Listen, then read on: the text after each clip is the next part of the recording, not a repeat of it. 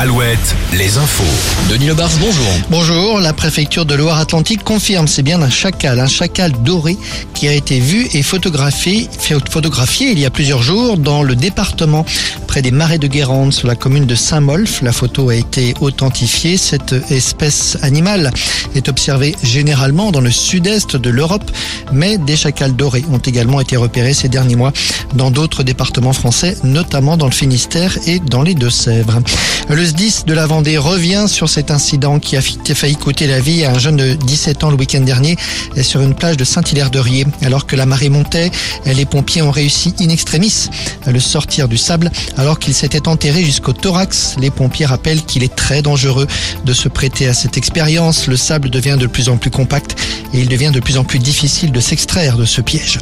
Dans la Vienne, un fait divers rare ce matin à Montmorillon, alors qu'il se déplaçait sur sa terrasse, un homme de 80 ans s'est effondré dans un trou de 3 mètres de profondeur. Le sol s'est littéralement dérobé sous la terrasse. Les pompiers ont dû mobiliser un important dispositif pour le sortir de là.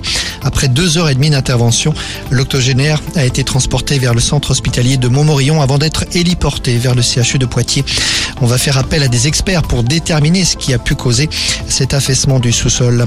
Les championnats du monde de judo et ce parcours sans faute de Clarisse Abienieno après cinq combats victorieux. La double championne olympique s'est qualifiée pour la finale.